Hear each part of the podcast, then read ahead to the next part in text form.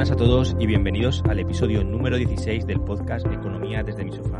Unos 100.000 soldados rusos se acumulan en la frontera en Ucrania desde hace semanas, mientras la diplomacia busca frenéticamente una solución. En el episodio de hoy, el número 16, como digo, de nuestro podcast vamos a tratar de explicar los orígenes, las causas y los posibles desenlaces de este conflicto que asola Europa. Voy a empezar por situar al país, a Ucrania. Ucrania es un país de Europa del Este y tiene una extensión de unos 603.000 kilómetros cuadrados. Igual esto no nos dice mucho, pero sería una extensión similar a España y Portugal juntos. Es, por tanto, el segundo país más grande de la zona después de Rusia. Si no tenéis el mapa en la cabeza o uno cerca para echarle un vistazo, cosa que, que de verdad recomiendo, os cuento. Ucrania limita al este con Rusia, al norte con Bielorrusia, al oeste tiene a Polonia, Eslovaquia y Hungría. Al sur está Rumanía, Moldavia y también tiene una parte de costa con el Mar Negro y el Mar de Azov.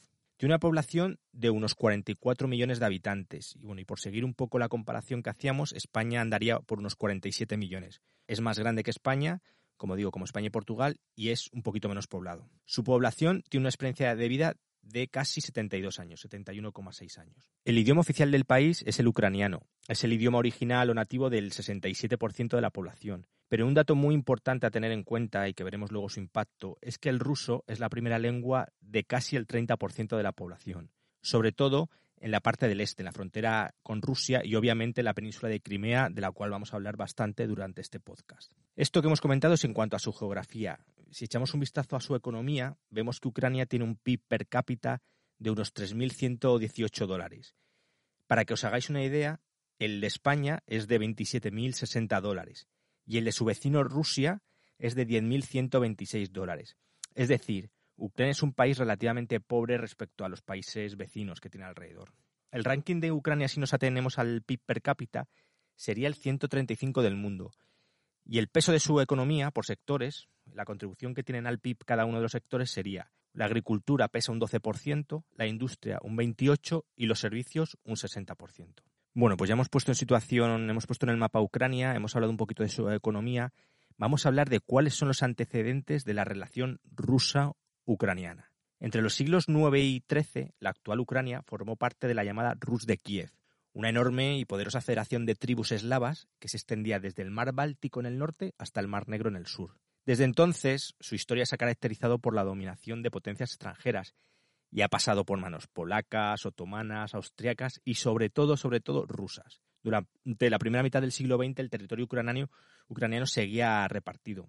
La zona oriental de Ucrania, que antes de la revolución de 1917 formaba parte del Imperio ruso, pasó a llamarse República Socialista Soviética de Ucrania, cuando se estableció la Unión Soviética en 1922.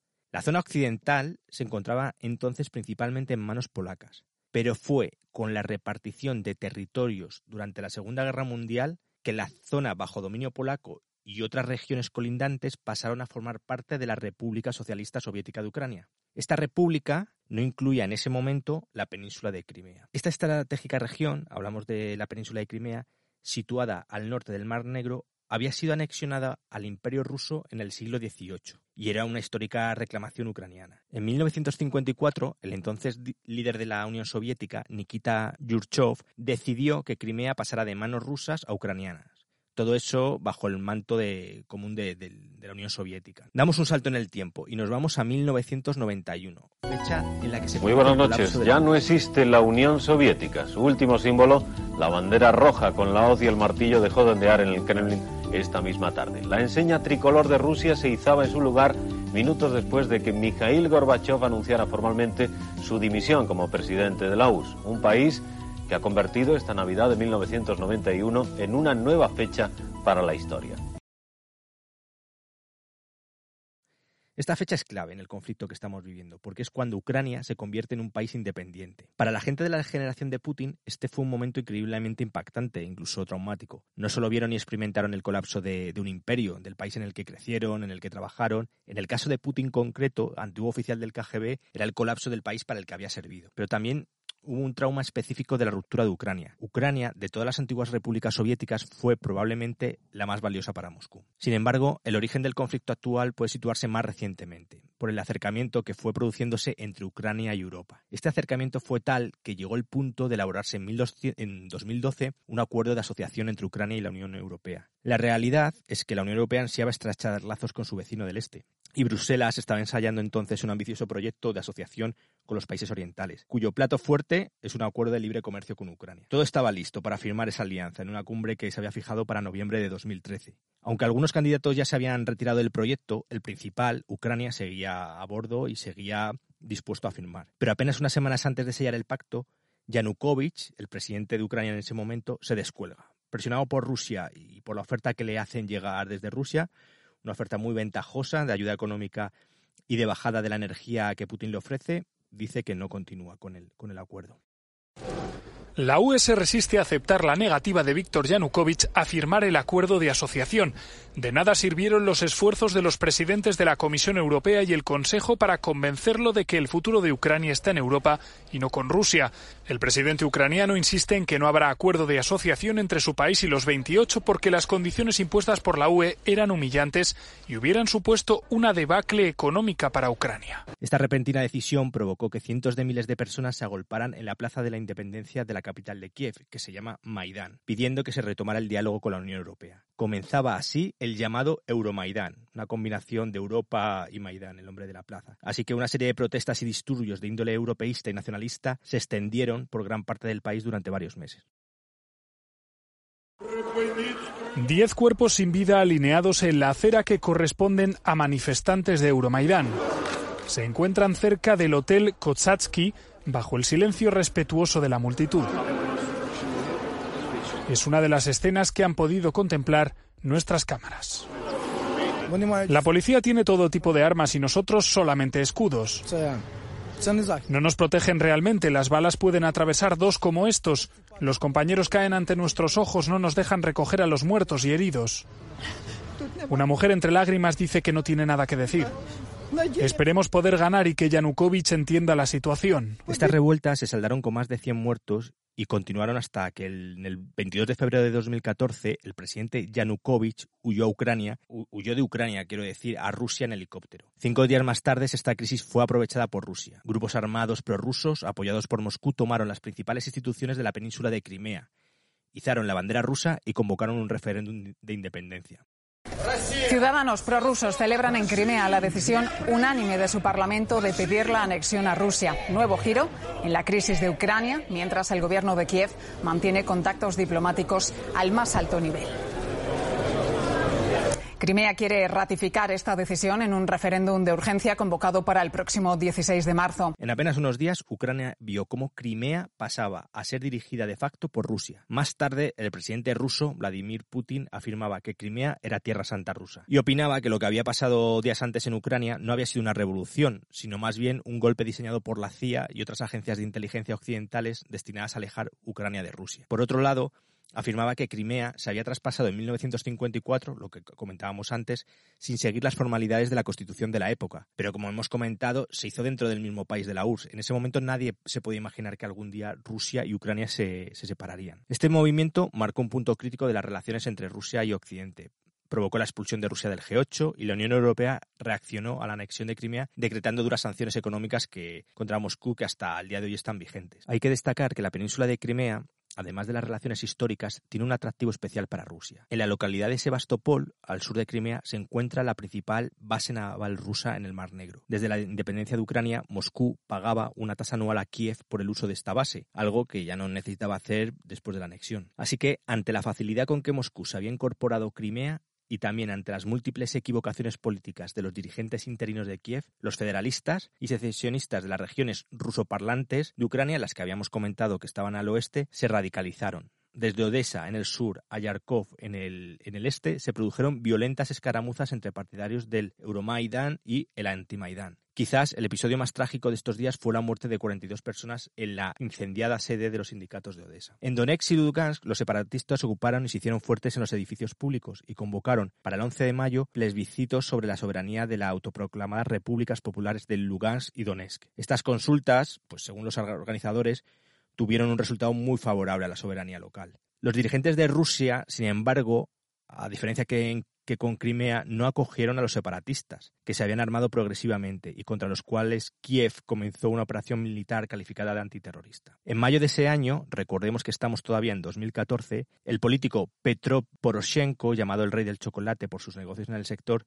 ganó las elecciones presidenciales en Ucrania y con la legitimidad otorgada por el cargo intentó en vano recuperar el control de las regiones secesionistas. Durante ese verano la violencia se hizo más intensa. Los separatistas recibieron refuerzos militares desde Rusia. Poroshenko fue presidente hasta 2019, cuando ganó el que es actualmente hoy el presidente, Zelensky. Hay que decir, y aquí hago un paréntesis, que recientemente Poroshenko, en diciembre del año pasado, ha sido denunciado de colaborar con los separatistas al comprarles carbón. Básicamente lo que dicen es que, les compró carbón a los separatistas de estas regiones y indirectamente les estaba financiando. Pero volviendo atrás, seguro que os acordáis de este incidente. El 17 de julio de 2014 hubo la catástrofe del avión malasio abatido sobre una zona de combates en el sur de Donetsk, donde murieron las 298 personas que se encontraban a bordo. Y este asunto dio una mayor proyección internacional al conflicto.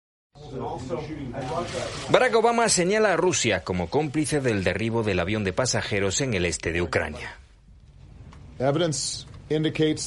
Las evidencias indican que el avión fue derribado por un misil tierra-aire que fue lanzado desde un área que está controlada por los separatistas que apoya a Rusia dentro de Ucrania. Desde entonces, las negociaciones de paz, como el protocolo de Minsk o el acuerdo de Minsk II, han intentado sin éxito alcanzar un alto al fuego. Ha habido muchas conversaciones, pero la realidad es que el conflicto sigue asolando al este de Ucrania y dejando miles de víctimas. Pues bien, como vemos, este, este conflicto lleva años enquistado, entonces la pregunta sería ¿por qué se ha precipitado ahora una crisis tan grande? A principios de 2021 vemos al actual presidente de Ucrania, Zelensky, como hemos comentado, salió elegido en el 2019 y ha comenzado realmente a tomar un discurso antirruso y prooccidental más agresivo reprimió a un oligarca ruso y a los medios prorrusos. Continuó con ejercicios militares con soldados estadounidenses y con fuerzas eh, occidentales. Además, ha seguido hablando de la idea de que Ucrania se uniera a la OTAN. Y en cierto sentido, esto es lo que Putin parece temer más. La idea de que la OTAN se atrinchere más en esta región. Como reacción, Putin dejó claro en diciembre que hay ciertas líneas rojas que no está dispuesto a cruzar y es cuando Rusia publica una especie de tratado de nueve artículos donde exigía, entre otras cosas, que la OTAN debería asumir el compromiso de no ampliarse más, que sus, países miembros originales no deberían desplegar fuerzas militares en los nuevos miembros. Y por último, que Estados Unidos renunciase a toda la cooperación militar con Ucrania y otros antiguos países soviéticos que no son miembros de la OTAN. Os voy a dejar el link en el, en el blog, en la web eh, del, documento original que está en inglés por si le queréis echar un vistazo. Así que tenemos como telón de fondo una fijación con Ucrania por razones históricas, políticas, económicas y culturales y nuevas razones, que es la creencia de Putin de que Ucrania está al borde de una gran ruptura con Rusia y una potencial expansión de la OTAN al este, pudiendo llegar casi a sus fronteras, lo que considera un auténtico desafío para la seguridad de Rusia. Esto nos lleva hasta ahora, a esta situación actual, donde hay una amenaza real de una posible invasión de Ucrania por parte de Rusia. De hecho, las afirmaciones de la inteligencia americana van en este sentido, en que Rusia está preparando una ofensiva donde se despliegue con unos 175.000 efectivos. Pero este no es solo un, un asunto político. ¿Qué implicaciones hay desde el punto de vista económico en este conflicto? Pues bien, otro punto clave dentro del tablero de crisis es el gasoducto Nord Stream 2. Es un proyecto controlado por la empresa rusa Gazprom para traspasar directamente por el mar gas desde Rusia a Alemania, sin pasar por Ucrania, que es por donde pasa ahora el gas hacia Europa. Estados Unidos, la realidad es que se ha opuesto durante años a este proyecto porque implica una colaboración directa entre Rusia y Alemania y por otro lado deja fuera de juego a Ucrania, que perdería tanto influencia política como los 2.000 millones de dólares al año que ahora cobra por peaje por, pasar el gas por su país. La realidad es que esta crisis ha puesto el gas en el centro de las, de las presiones. Por un lado, Alemania presiona en no comprar el gas ruso por el Nord Stream 2 si Rusia invade Ucrania, pero por otro lado, Rusia presiona con reducir todavía más las exportaciones de gas a Europa por otras fuentes, lo que encarecería todavía más la energía en Europa, de la que ya hemos hablado en otro episodio del podcast, de la situación actual que hay con el gas. Así que por ir concluyendo, ¿cuáles han sido los últimos movimientos de este conflicto? Pues mira, el pasado viernes 21 de enero se celebró una reunión en Ginebra entre el secretario de Estado de Estados Unidos, Anthony Blinken, y el ministro de Asuntos Exteriores ruso, Sergei Lavrov. Y al término del acuerdo, lo que, lo que acordaron, por decirlo así, fue seguir negociando, tratar de bajar la tensión, pero la realidad, la realidad es que hay líneas rojas de Moscú que es difícil de aceptar por parte de Estados Unidos y sus aliados. Muchos analistas, de hecho, creen que la línea está puesta tan arriba por parte de Rusia para que no pueda cumplirse y, y justificar así una ofensiva sobre Ucrania. En cualquier caso, Moscú tiene que tomar una decisión pronto el despliegue de las tropas es tan grande, tiene tantos soldados y, maquinaria fuera de su base que no pueden mantenerse en esa situación, eh, situación por mucho tiempo. Por otro lado, las consecuencias para Rusia, además de sanciones económicas, bloqueo de cuentas en bancos internacionales, podría ser que invadiendo Ucrania, para evitar la expansión de la OTAN, que es lo que está buscando, pues tuviese como consecuencia que países como Suecia o Finlandia, que ahora mismo son países de la Unión Europea, pero que no pertenecen a la OTAN, fueran, eh, al ver esta invasión de Rusia en Ucrania, solicitasen la entrada en la OTAN y fuesen miembros en muy corto plazo de tiempo. Y Finlandia al final es un, país fronterizo con, con, Rusia. Así que, bueno, nuestro deseo, como no puede ser de otra manera, es que se llegue a una solución pacífica. En cualquier caso, lo iremos comentando aquí en este podcast. Sin más, me despido sin antes pediros un favor si habéis llegado hasta aquí y habéis encontrado interesante este podcast que dependiendo de la plataforma en la que estéis, pues bueno, le deis un me gusta, la campanita, eh, algún comentario, alguna recomendación que me ayude a, bueno, a que otra gente que esté interesada en temas similares pues encuentre el podcast. Así que nada más, me despido, un abrazo y buena semana a todos.